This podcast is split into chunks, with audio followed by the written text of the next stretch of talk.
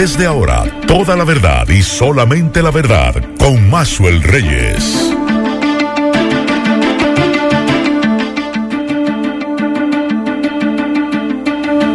Buenas tardes Santiago, buenas tardes región, saludos a todos los amigos que sintonizan a esta hora la verdad con Maxwell Reyes, 12 en punto, 24 grados la temperatura en Santiago de los Caballeros, mayormente soleado, la sensación térmica es de 24 grados, la humedad un 57% y nos dice la UNAMED que las temperaturas continuarán agradables, lluvias débiles tras el paso de un sistema frontal sobre el país y que este es el primer frente frío de esta temporada invernal que cruza directamente sobre el territorio dominicano y se encuentra al este de Puerto Rico, mientras su masa de aire fría y con menor contenido de humedad se sitúa sobre el país empujada por un sistema de alta presión que dominará las condiciones del tiempo en los próximos días. Se espera que esta masa de aire proveniente de latitudes más altas mantenga las temperaturas agradables a frescas y ráfagas de viento ocasionales sobre la geografía nacional, así como lluvias débiles hacia las regiones norte, noreste, sureste, la Cordillera Central y el Valle del Cibao durante el transcurso del día y la noche de hoy.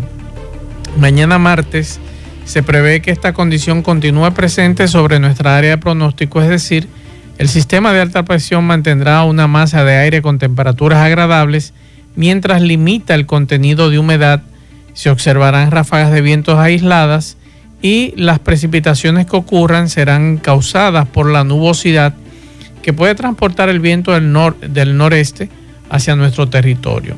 Así que se esperan algunas lluvias débiles hacia el norte, noreste, sureste de la Cordillera Central y el Valle del Cibao. El miércoles, la humedad asociada al sistema frontal estará en estado de disipación, retrocederá sobre el país generando lluvias dispersas y débiles en varios puntos de nuestra geografía. Buenas tardes, Miguel Ponce, Quilvin Toribio. Buenas tardes, Maxwell Reyes. Buenas tardes, Miguel Ponce. Buenas tardes a todos los radioyentes. Buen provecho en este lunes. Igual, feliz inicio de semana laboral, Kilvin, Maxwell, radioyentes.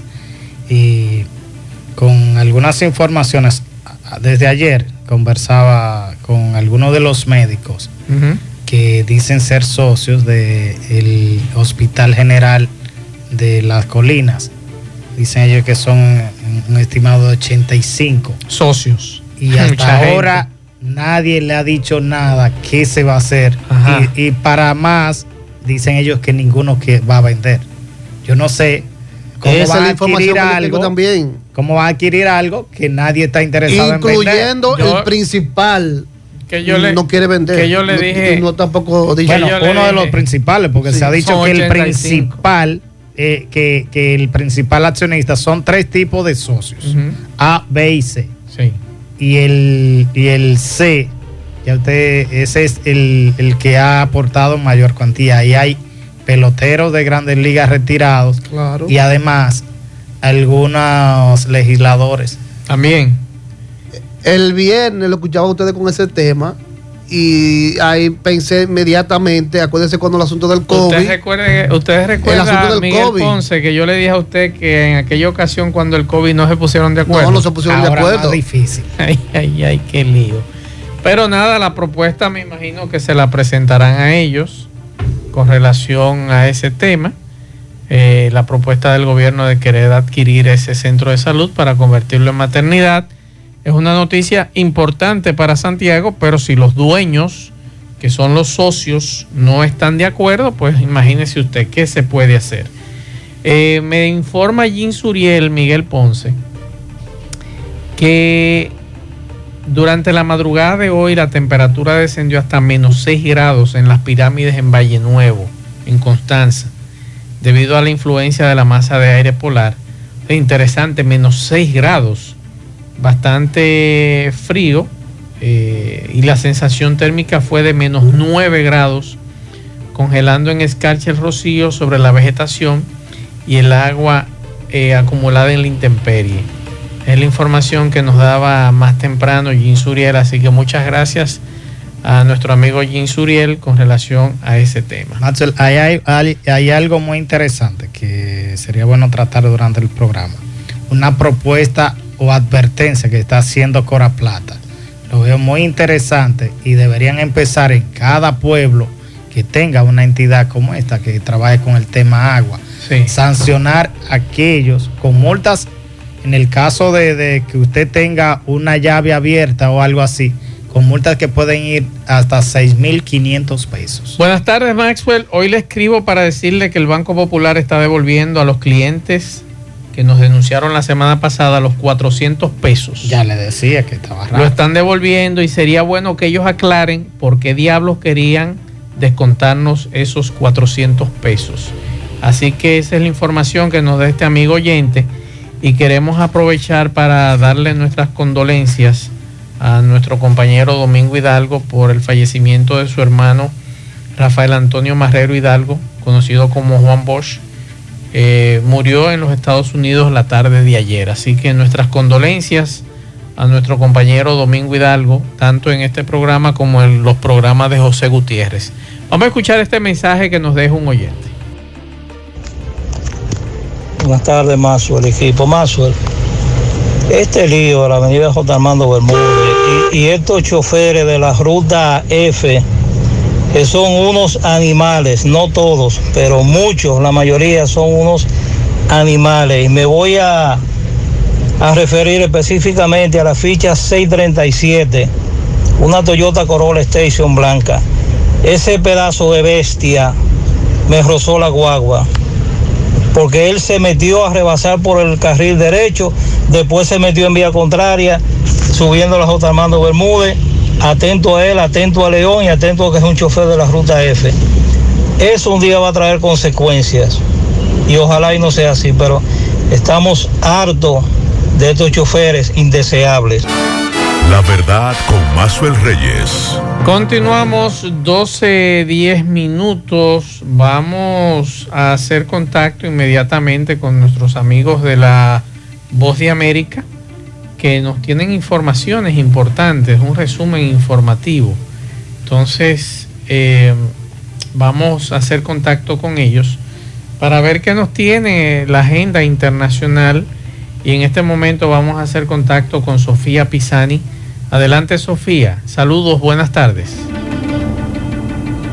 Estados Unidos recuerda hoy lunes el 94 aniversario del nacimiento del líder de los derechos civiles, Martin Luther King Jr.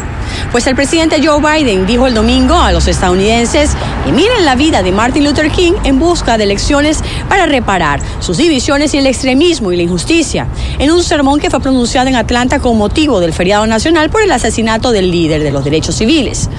Biden se convierte en el primer presidente en ejercicio que habla en un servicio dominical en la iglesia bautista Ebenezer, donde King predicó desde 1960 hasta su muerte en 1968. El presidente, que fue invitado por el actual pastor del templo, además del senador demócrata Rafael Warnock, centró su mensaje en un tema común, el país y el mundo que luchan frente a fuerzas autocráticas. Hay que destacar, King comenzó a pronunciarse a mediados de los años 1950 cuando como un joven predicador dirigió una exitosa campaña para integrar los autobuses públicos en Montgomery, en Alabama, lo que forzó a las autoridades a poner fin a la práctica de separar a los pasajeros negros. También organizó protestas en los años 1950 y 1960 contra la separación racial en el sur de Estados Unidos y a favor del derecho al voto.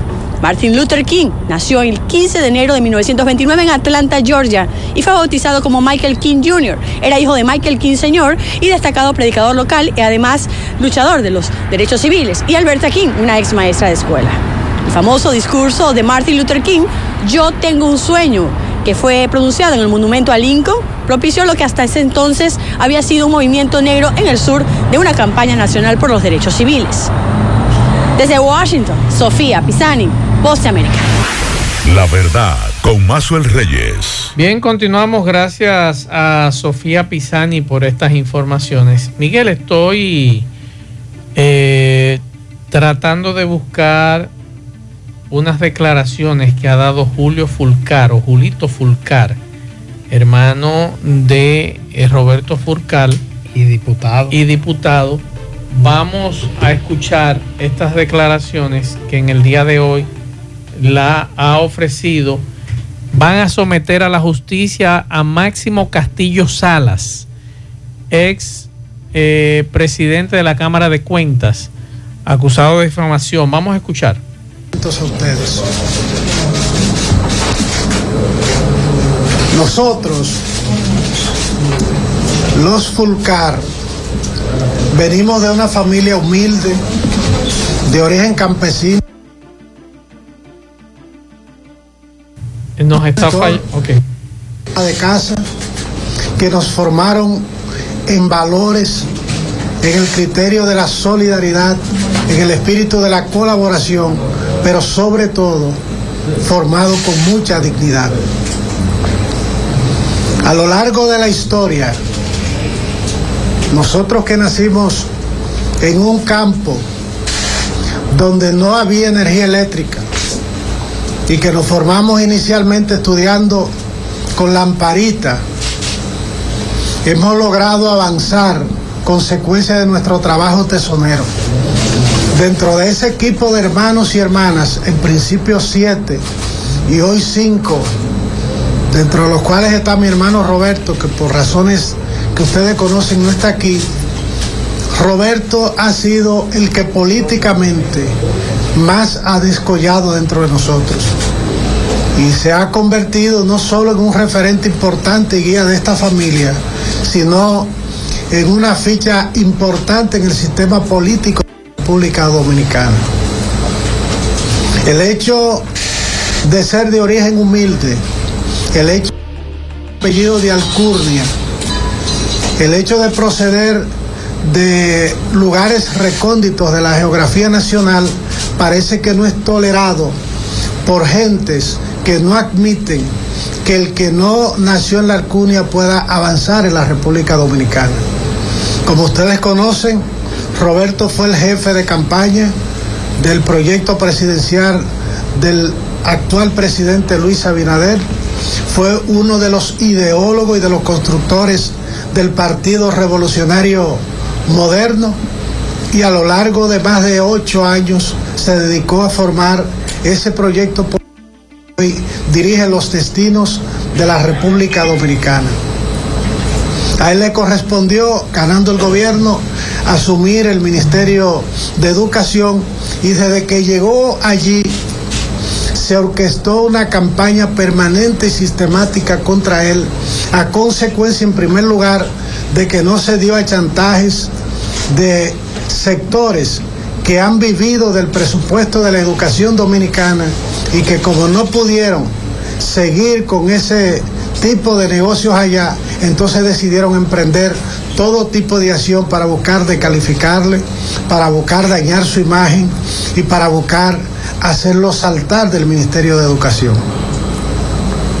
Esa campaña ha tenido diversas expresiones, ha tenido diversas modalidades y ustedes han podido ver a lo largo y ancho de estos poco más de dos años que aunque ha bajado, aún se mantiene.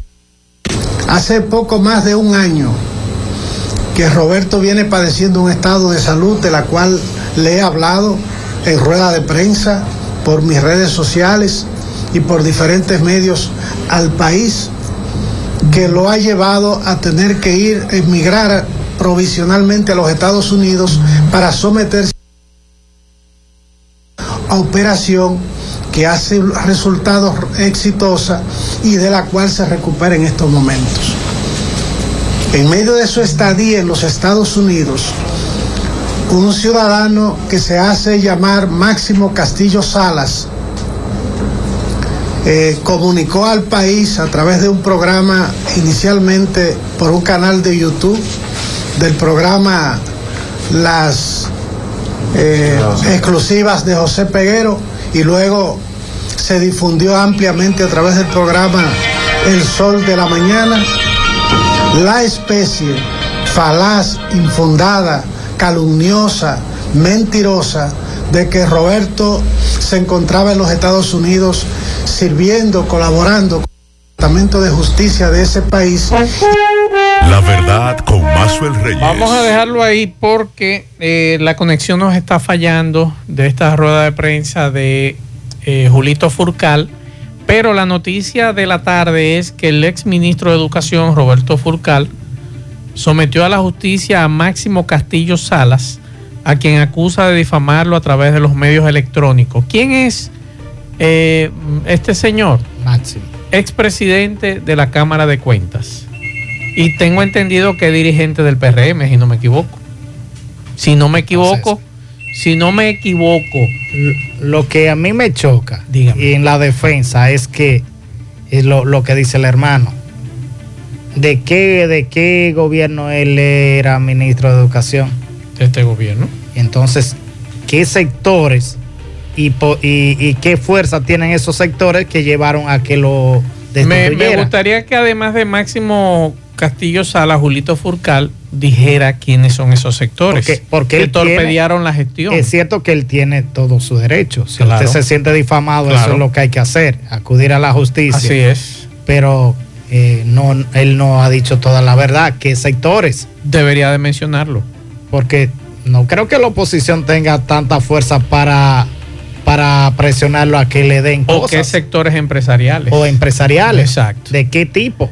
Entonces, Julito Furcal eh, dice que la- los abogados que van a representar a la familia es Ingrid Algo, usted la conoce muy bien, una- y Edwin Acosta.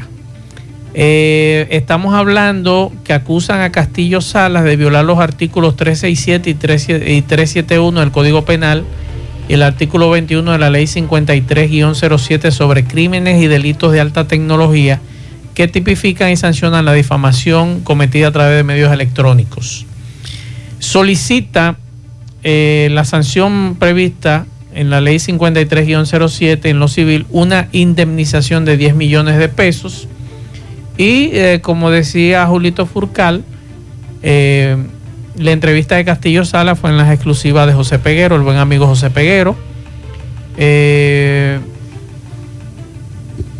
déjame ver qué más. Eh, que supuestamente en esa entrevista dice que eh, el señor Fulcar estaba colaborando con las autoridades judiciales de Estados Unidos en los procesos seguidos al ex alcalde Yamil Abreu y al diputado Miguel Gutiérrez de aquí de Santiago, que actualmente están presos allá, acusados de narcotráfico. Así que esto piqui se extiende. Vamos a ver más adelante qué dirá el expresidente de la Cámara de Cuentas, Máximo Castillo Salas. está- ya como dijo Piqui se extiende, pero quedan cosas que, que deben ser explicadas. Tanto él, eh, Julito no- Furcal debe, de- y el- debe dar más detalles. Y el exministro, porque qué tan grave es la situación de salud de él, Eh, que tuvo que irse a Estados Unidos. Sí, es, una, es algo que deberían de explicar un poquito más. Y que no pueda venir a, a defenderse él mismo. Con, No, eh, y también. Ponce y Maxwell, la destitución repentinamente del Ministerio de, de Educación sin ninguna explicación. Y entonces lo nombran ministros sin cartera. Nombran nuevos Aún ministros. sin, sin ninguna explicación, no, no- Kilvin. Recuerde el problema que hubo. hubo, hubo varios inconvenientes. pero en el decreto que no se principalmente con, con el proceso del inicio Que del año que escolar. hay que por eso te digo, por eso te digo que, el- que queda eso pendiente, todo el asunto de los libros, de la butaca y, otros casos demás, Exacto. otras compras que no quedaron bien claras eso, esos asuntos. bastantes eh, eh, situaciones que el presidente de algún modo ha ido eh, enfrentando. Uno diría, bueno, lo ideal es si se cometieron irregularidades que se sometan. pero- Claro. Pero, ha ido eh, por lo menos eh, destituyendo cuando hay este tipo de ruido. Miguel, clínica de eh, las colinas. ¿Qué pasó con los asociados y que muy bien nosotros planteábamos la semana pasada? Es interesante la información. Es buena la noticia de una nueva maternidad para Santiago y la región del Cibao, para las 14 provincias del Cibao. Pero nosotros hablábamos de que son muchos los socios. Entonces, si son muchos los socios, Miguel, ¿qué te dijeron algunos de ellos en el día de hoy? Ahora mismo le pedí a la doctora Sandra Martínez, que es una de las accionistas, de las socias, que me enviara un audio para el programa, precisamente, porque es, eh, era interesante. Hablaba con ella y ella me daba algunas explicaciones. Me dice, por ejemplo, entre los datos, que son 85 y lo- los médicos accionistas. En general, la negociación era comprar un consultorio para más eh, un paquete de cinco acciones para dar el 50% en plano, el otro 50% restante con la entrega de inversión que era de 3.9 millones más, dice ya más o menos, ese era el monto. Eso fue en el 2013, cuando empezó el proyecto. Recuerden que concluyó en el 2016. Y dice ella que habló con el señor Fulgencio Ochoa, a quien todos conocen como Yello Ochoa, que para reunirse y que le pidiera una explicación.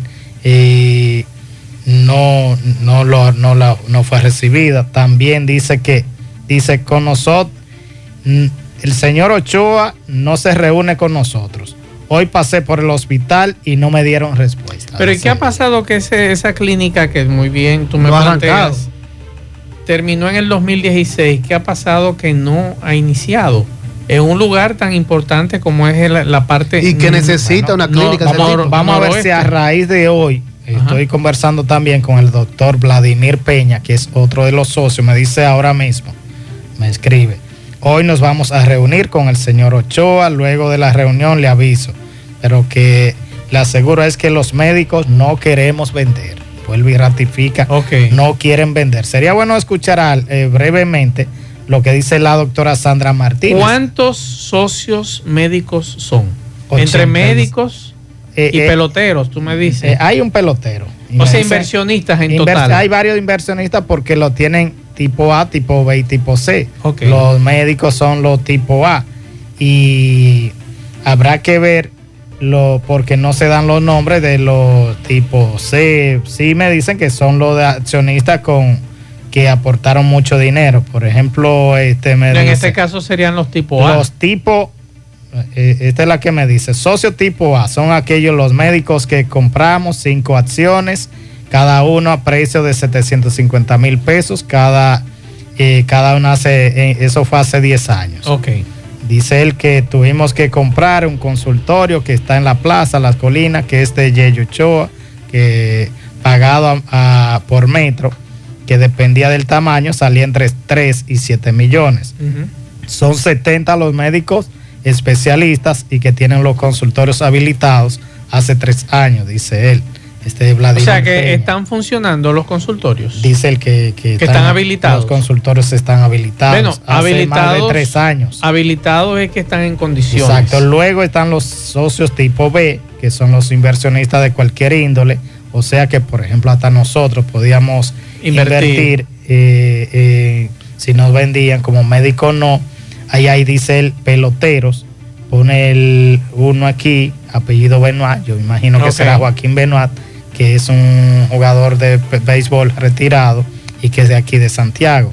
Y los tipos C, que son los mayoritarios, en eso está el señor Ochoa. Me dicen que hay un legislador de la región norte que tiene también mucho dinero, hay muchas acciones. Y ahí está ese grupo que habrá que ver qué se acuerda en el día de hoy. Ok, vamos a escuchar eh, lo que te planteaba ese médico. La doctora Martínez. Vamos a escuchar.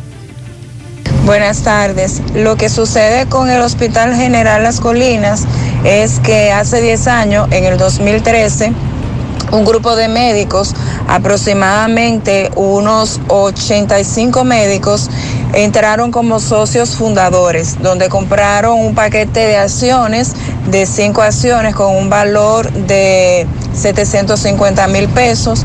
También compraron un consultorio con un valor de 75 mil eh, eh, pesos el metro cuadrado y la inversión inicial pues varía dependiendo del tamaño del consultorio, pero se pagó el 50% de, del monto total.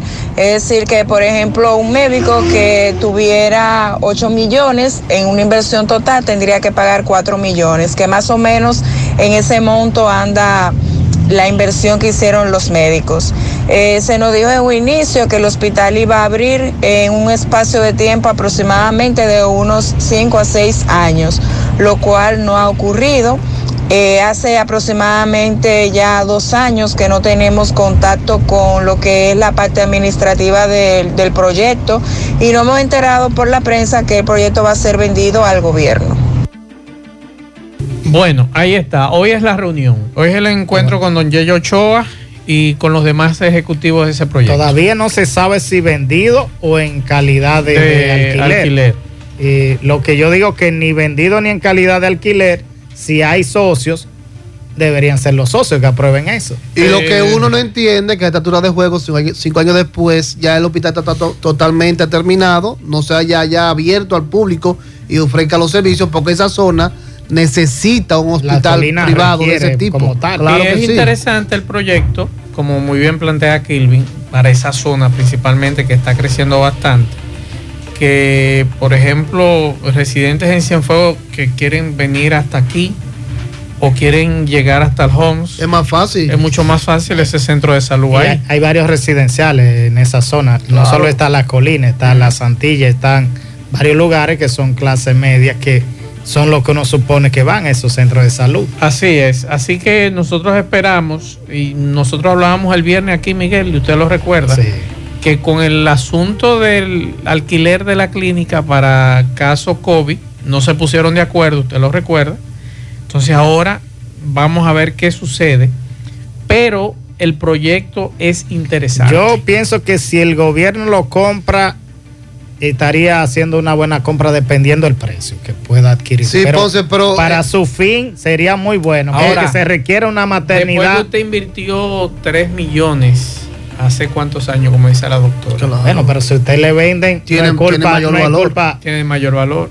Claro que sí, pero habrá que ver. Se habla de unos 500 millones de, de un préstamo que se hizo, pero nadie tampoco puede explicarlo. Eso ni nosotros ni nadie No. puede hablar de ese tema porque ni hemos escuchado la otra versión del señor Ochoa. El único ni hemos problema es que escuchado son muchos socios. El mismo gobierno tampoco va a explicar si lo va a comprar, Usted si lo va a alquilar. El problema es que son muchos socios. solamente de médico usted. Yo entiendo que el, 75, doc- 85. el doctor, el doctor, director de, de Servicio Nacional de Salud, eh, ¿cómo es el nombre? Lora Perello. Lora Perello, debió hablar de ese tema ya cuando estuviera concretizado todo. No, pero está interesante. Sí, Eh, no, te lo digo, te lo digo porque la otra vez se daba como un hecho que ese hospital se iban a tener los pacientes con COVID y no se dio. Finalmente lo desmintieron Sí, pero está los interesante, propietarios. está interesante el proyecto. Yo sé porque él debió, él debió dio, esperar que se, eh, se dieran en- las en- negociaciones. Con el caso COVID fue ya muy anunciarlo. distinto, porque en el caso COVID la, Se dio gente, como un hecho. la gente de la plaza Se dio como un hecho, entonces. por Claro. el mismo problema,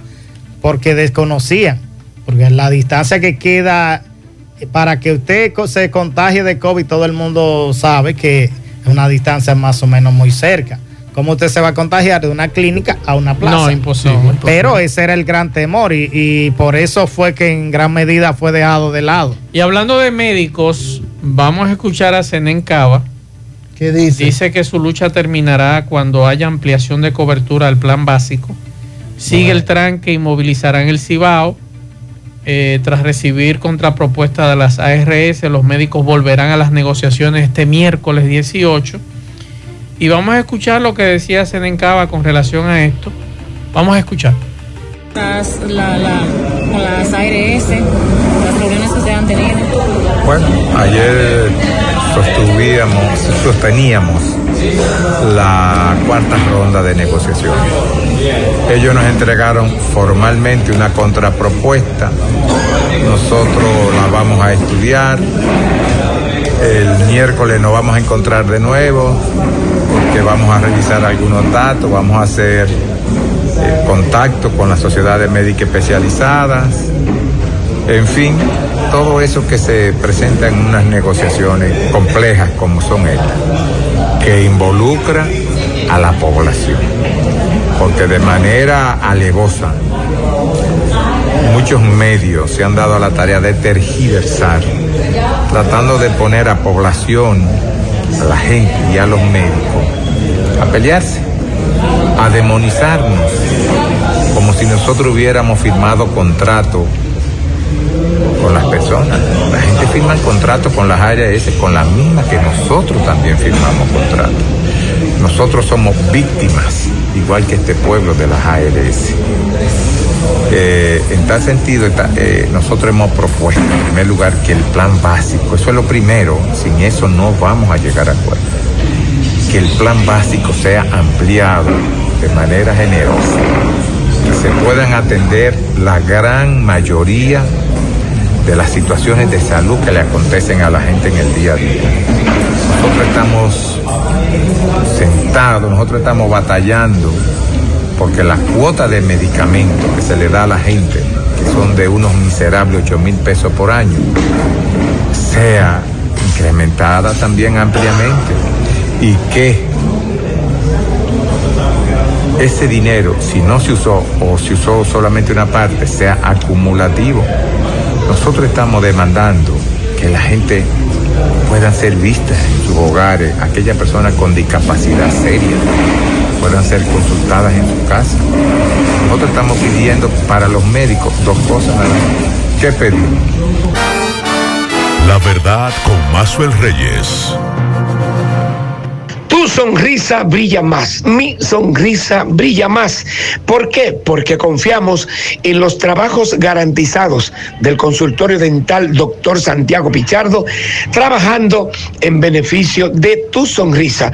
Realizamos casi todos los procedimientos dentales, incluyendo cirugía de terceros molares, prótesis, implantes. Estamos en la Plaza Corominas, Suite 104, frente a frente a Clínica Corominas. Todos los seguros. Usted puede agendar su cita 809-582-3934. Recuerde que también nos puede seguir en Instagram dr. Santiago Pichardo. Pues bien, señor Maxwell Kilvin Ponce, amigos y amigas, eh, esta mañana, cerca de las 8 de la mañana, pues ocurrió un accidente cuando un jovencito que viajaba desde la Canela hacia la zona de Batey 1, pues se estrelló en la motocicleta que conducía en la parte trasera de un vehículo, hecho ocurrido en la curva de la bomba en Sabana Grande de la Canela. Luego pierde el control y impacta con un carro que bajaba desde Bateyuno hacia la Canela. Este joven fue recogido, llevado en un vehículo, eh, se desesperaron, ¿verdad? Lo vieron mucha sangre y no esperaron al 911. Es un error. Este joven fue llevado a un centro de salud donde me dicen que su estado es delicado. Dicen que este joven, el cual no vamos a mencionar el nombre, vive en Bateyuno y que es menor de edad.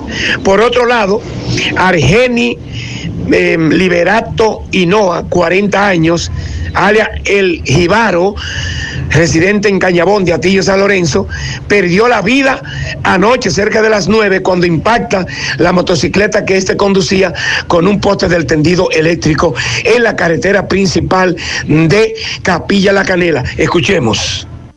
Escúchame, mi hijo, mi hermano, discúlpeme, ¿cómo es el nombre suyo? Liberato. El nombre de su hermano, ¿cómo era?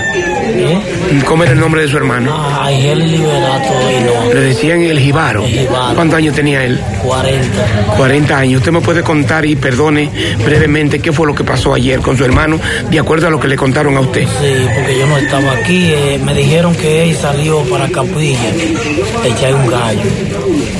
Porque hay más de gallo, Sí, sabe. sí. Y en caso de lamentar, eh, vienen, y parece que el gallo no salió casado y cogió un pedón de ganso a ver si no trago. Donde un amigo, Un amigo. en Capilla. En Capilla. Entonces, él deja el otro amigo y le dice, déjame venir aquí. El amigo cree que iba a echar gasolina. Y cuando de allá para acá viene un señor y lo encuentra y va y dice, hay un muchacho muerto, no dicen que es él. Cuando él supo eso, puso loco. ¿En qué andaba el hermano suyo? En un motor. De su propiedad. Ajá, un. Murió en el lugar del hecho. Yo no le sé decir.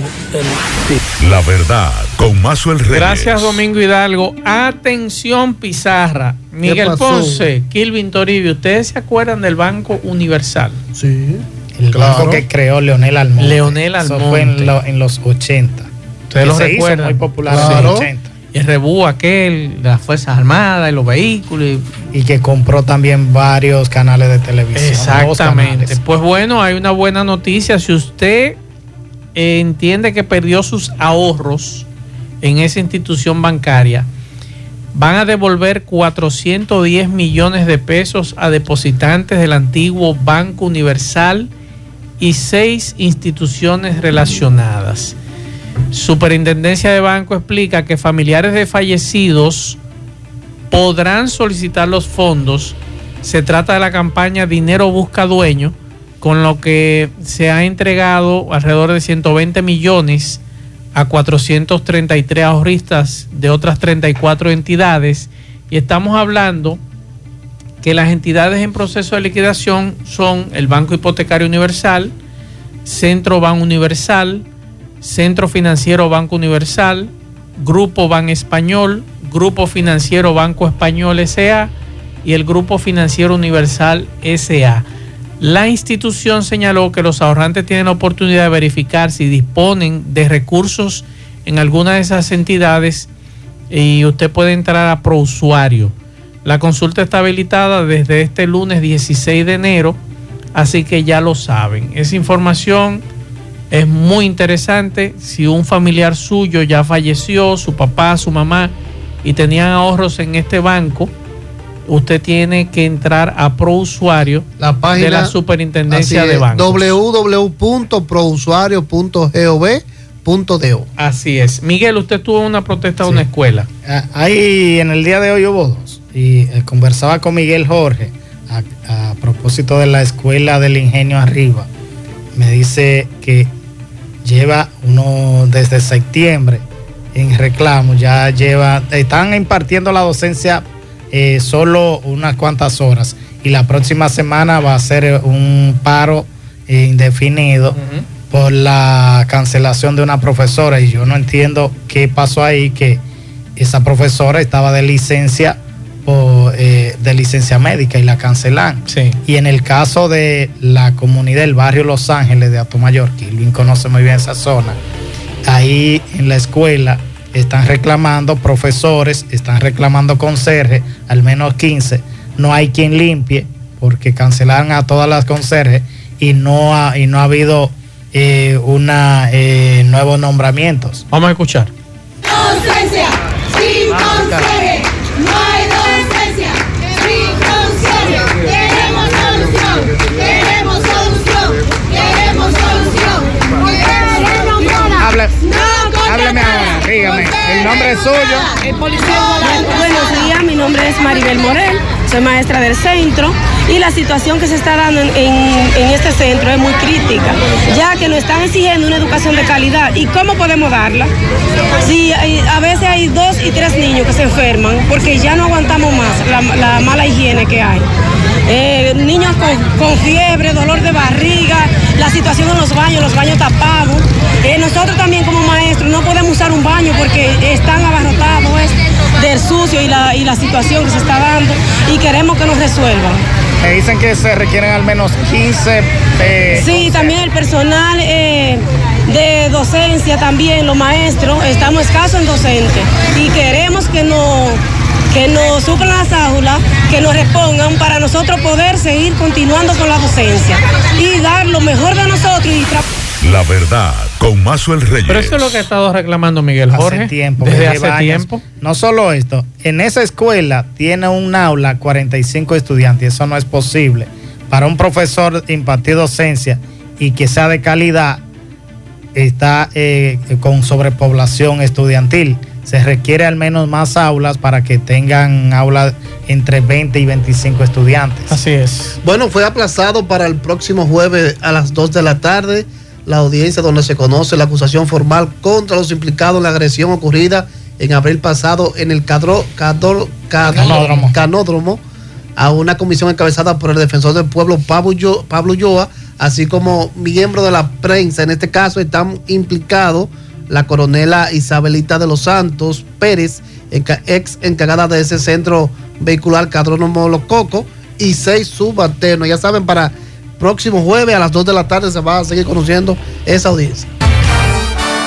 La verdad con Mazuel Reyes. Continuamos 12.51 minutos. Vamos a repetir la información de que le van a devolver 410 millones de pesos a los ahorrantes del antiguo Banco Universal y otras seis instituciones relacionadas a lo que fue el Banco Universal.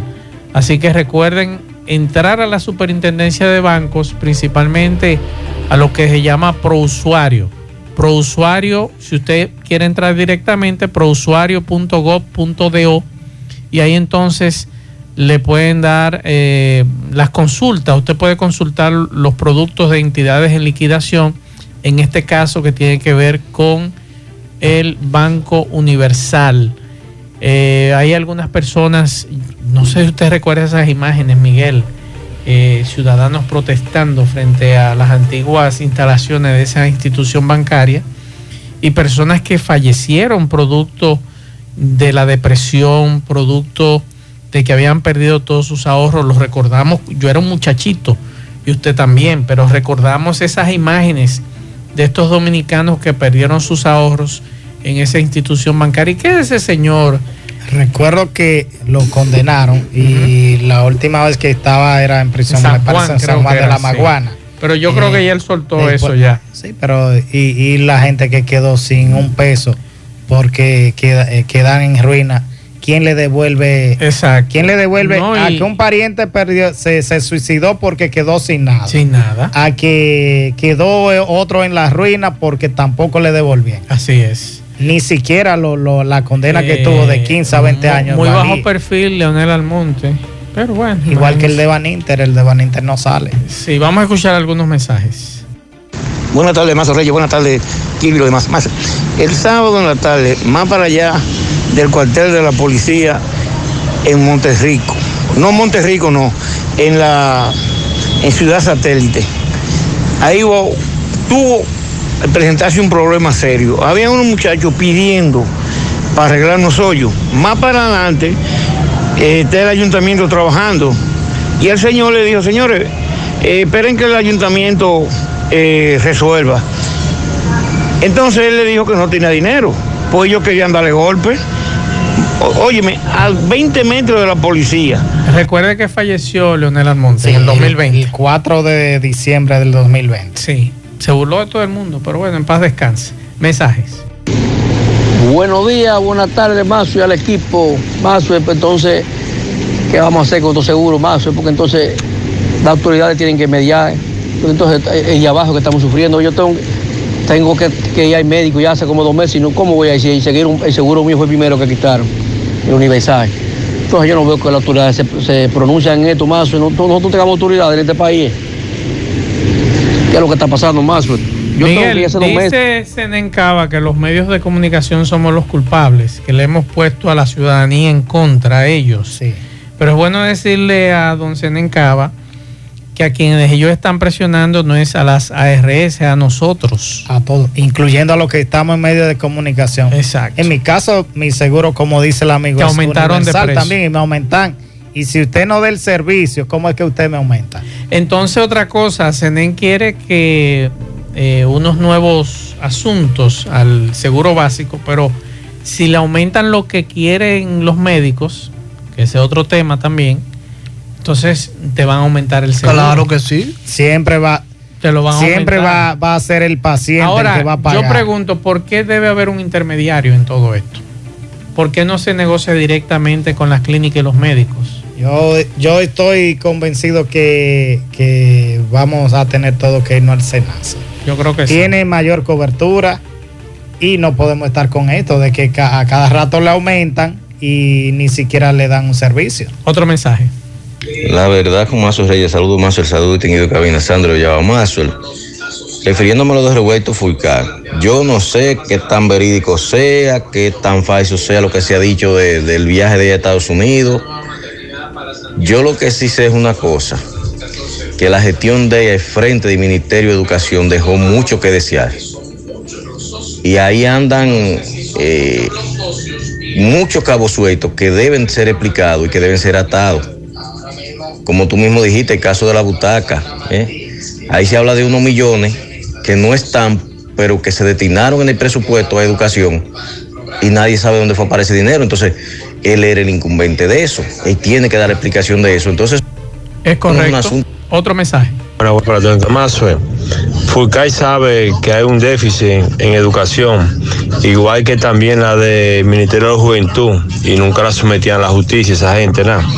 Nada más se metían de la lotería y lo van a soltar ya. Entonces, si aquí hubiera justicia independiente, más en Dominicana, no hubiera hoy en día un funcionario de ningún partido ni de PLD, ni de IPRM, ni de ni de, ni de IPR, ni de IPRM tampoco. De ninguno hubiera un funcionario aquí. Estuvieran todos metidos a justicia. Aquí lo que pasa es que los funcionarios aquí desfalcan el país, se enferman, se van para el hospital. Y nosotros votamos por ello dentro de cuatro años. Mensajes. Buenas tardes, Mazo Reyes. Buenas tardes a todos los amables oyentes. Eh, un mensaje para el síndico histórico de Los Cocos, ¿verdad? Que tiene más de tres meses que nos pasa a recoger eh, la basura por ahí por el botánico, jardín botánico, atención charro, más de tres meses en el residencial Carlin. Ahí están los gusanos, ya te saben. La gente tiene que pagar para que le boten la basura porque es la división de los dos, dos alcaldes. Entonces le toca el Eh, yo me imagino que usted dirá de histórico por el desastre que está dejando, ¿verdad? El charro merenguero. Pero para usted decirle histórico a quien sea. Tiene que ser muy bueno. Tiene que ser muy bueno. Tiene que dejar una impronta muy buena. muy buena. Así que esa palabrita es bueno no utilizarla con ningún político, dependiendo quién sea. Bueno, tiene que ser histórico. Si usted dice quién ha sido el mejor de, de los síndicos, usted elige el mejor o el menos malo y entonces puede decirle que sea histórico. No, no, pero ni así, peor. ni así, Miguel, ni así. Tiene que ser una impronta de un cambio del cielo a la tierra de, de una comunidad. Y no ha habido nada Y así que no- pueda- que yo sepa, no lo hay. Mensajes. Buenas tardes, Maxwell Reyes, a todo el equipo de la verdad. Maxwell, yo sentí la vergüenza ajena cuando escuché al presidente de la República decir que el dinero en este gobierno le rinde, que a él le rinde. Entonces yo quiero, yo quiero que alguien me explique cómo es que al gobierno le rinde tanto el dinero y hay un festival de préstamos del Congreso cuando todavía esta semana pasada y, eh, cogió un préstamo de 365 millones de dólares. ¿Cómo es que los precios de los combustibles en, eh, en el mercado internacional todavía están bajando a 74, 75 dólares el barril y este gobierno todavía no baja un centavo a los precios de los combustibles? Ahí está su pregunta y No por sé- aquí. No sé, que parece que muchos no escuchan el contexto también, porque él lo ha dicho en más de una ocasión. Claro. Y el contexto es inaugurando una obra, él lo ha dicho al menos en tres o cuatro ocasiones, y lo ha dicho también el presidente del Senado, Eduardo Estrella.